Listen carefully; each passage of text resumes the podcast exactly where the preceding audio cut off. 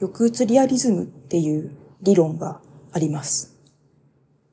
まあ、内容としては、えっ、ー、と、正常な人より抑うつ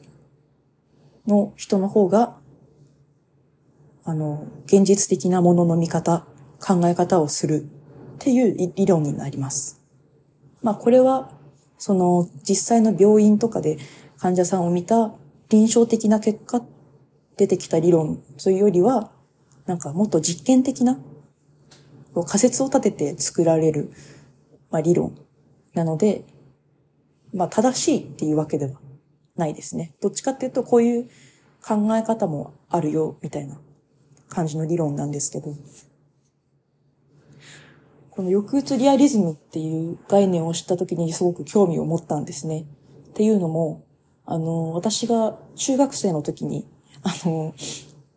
あの、世界三大気象、違う、日本三大気象って言われてた、の一つって言われてたドグラマグラっていう本があるんですけど、夢の旧作っていう人が書いた。そのドグラマグラの中で似たような記述があって、あの、ちょっと言葉を選ばずに、あの、文中で使われてた言葉で言うんですけど、あの、狂人の方が、あの、世界を正しく見ていて、我々、普通の人間の方が狂人なのかもしれないみたいな文章があったんですね。私、それが、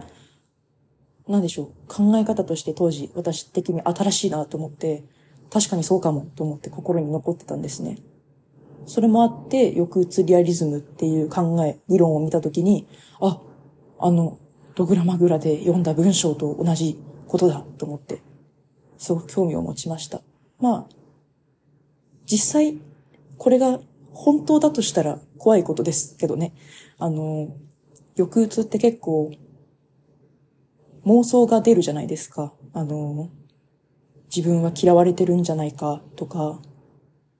自分の病気は一生治らないんじゃないかとか、あとなんか身体症状が出てる時に、この症状が一生治らなくて、もう発狂しちゃうんじゃないか、怖いとか、これが続くなら生きていけないなとか、あと、なんでしょう。よく言われる、うつ病で出てくるあの、妄想、三大妄想っていうのがあって、あの、新規妄想っていう自分は何か重い病気なんじゃないかって考える妄想だったり、自分はもうお金がなくてどうしようもないっていう貧困妄想だったり、あの、自分は何かとてつもなく大きい罪を犯していたから生きてる価値がないんだっていう在業妄想っていう妄想だったりが、あの、症状としてあるんですけど、あの、抑うつリアリズムが正解だとしたら、これが正しいってことになっちゃうので、その、症状じゃなくて、それが正しい考え方だよってことになっちゃうので、ちょっと怖いですよね。それをだから、直すなんてことは、なんかできないよって言われてるみたいで。まあ、でも実際は、抑うつリアリズムっていう考え方は、その、まあ仮説みたいなものなので、その、実際そうってわけじゃないので、あの、まあ、実際妄想っていうものは治る可能性のあるものとして治療できると思うんですけど。あのちょっと話変わるんですけど、私の好きな本で、資本主義リアリズムっていう本があるんですね。あの、また、リアリズムって言葉が出てくるんですけど、あの、マーク・フィッシャーっていう人が書いた本で、あの、簡単に言うと、まあ、資本主義が、あの、人間の文化にどんな影響をあら、あの、落としているのかっていう話で、有名な一文として、あの、資本主義の終わりより、世界の終わりを想像する方がたやすいっていう一文があるんですね。あの、資本主義ってどうしても資本を持ってる人が強くて、資本を持ってない人は弱いっていう、その、なんでしょう。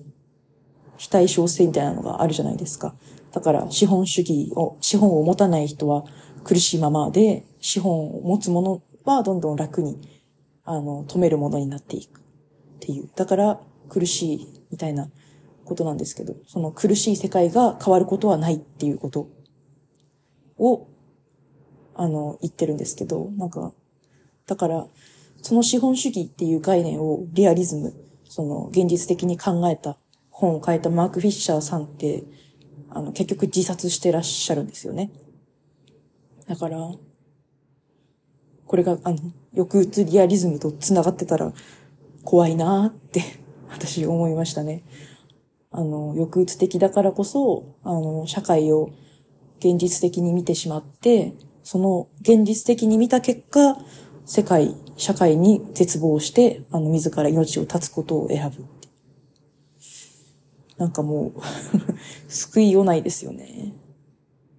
でも実際その、抑うつだと、ちょっと気持ち分かっちゃいますよね。なんか、なんでしょう。抑うつになると、なんか自分の苦しさはそうな、もちろんしんどいんですけど、なんか、博愛精神みたいなのが逆に湧き上がってきて、ななんで全ての人が幸せじゃないんだろうみたいな考えになることがあって、それをこう突き詰めて考えていくと、こう世界の仕組みとかに、こう思いが馳せていって、こうどんどんその 考える範囲が広くなっていって、いやもう変えようがないじゃない、みたいな。じゃあ、もう絶望しかないじゃない。死んだ方がいいじゃない、みたいな考えになることが結構ありますよね。だから、うん、その、実験的な理論ですっていう言われる反面、ちょっと抑うつリアリズムあるかもなって思う反面みたいな。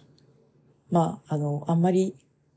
絶望的に捉えずに面白い言葉、まあ、一個として、あの、紹介したつもりなんですけど ちょっと暗い話になってしまってたらすみません。